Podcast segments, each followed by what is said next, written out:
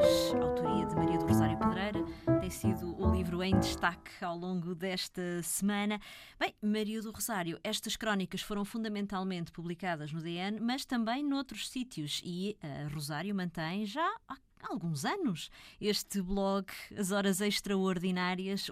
As Horas Extraordinárias são mais para falar, mais falar de, de, edição e de livros e, e, as crónicas do Adeus Futuro, sim, essas falam de tudo, não é? Falam sobretudo de uma coisa que me incomoda extraordinariamente, que é de hoje haver agendas para tudo na comunicação, ou seja, uh, não, não se julgam os, os assuntos, é preciso publicar sobre.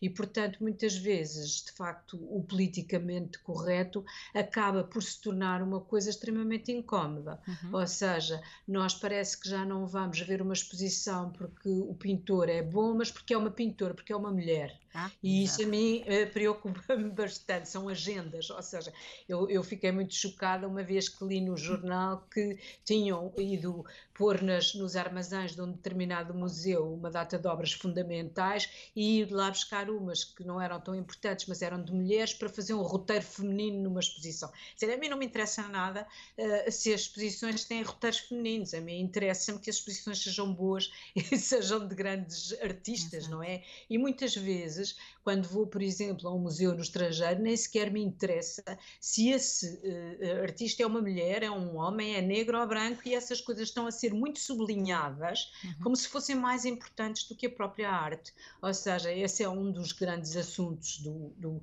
do meu Adeus Futuro, tem muito que ver com essas agendas do politicamente correto e também, e, evidentemente, no que elas prejudicam e aí sim falo disso muitas vezes no meu blog, uhum. no que elas prejudicam a leitura e a aquisição de certos livros, porque temos visto nos últimos tempos muitos atos de censura a livros, como o, do, uh, o de Alan ou a biografia do Philip Roth, uhum. uh, por razões que não têm nada a ver com o conteúdo do livro e com a leitura do livro e com a qualidade da prosa. Às vezes censura é essa que também se estende à tradução, como por exemplo o caso de uma autora que a Rosário publica, Mariette, que uh, se viu afastada da tradução uh, da poesia de Amanda Gorman, poetisa americana que, um, que discursou na tomada de posse de Joe Biden, exatamente por ser branca, não é? Exatamente, portanto, aí assim houve uma espécie de racismo ao contrário, não é? E vivemos dominados por essas questões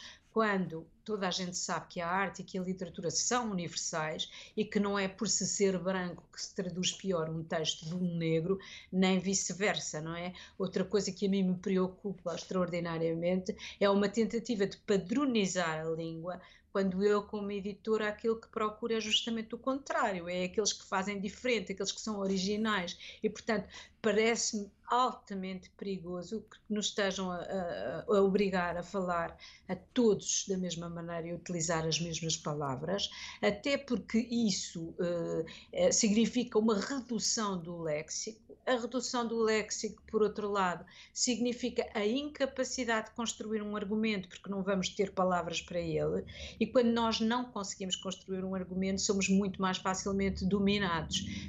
Daí Exato. que eu me preocupo muito com o futuro. Adeus Futuro, a autoria de Maria do Rosário Pedreira, a edição é da Quetzal. Boas leituras.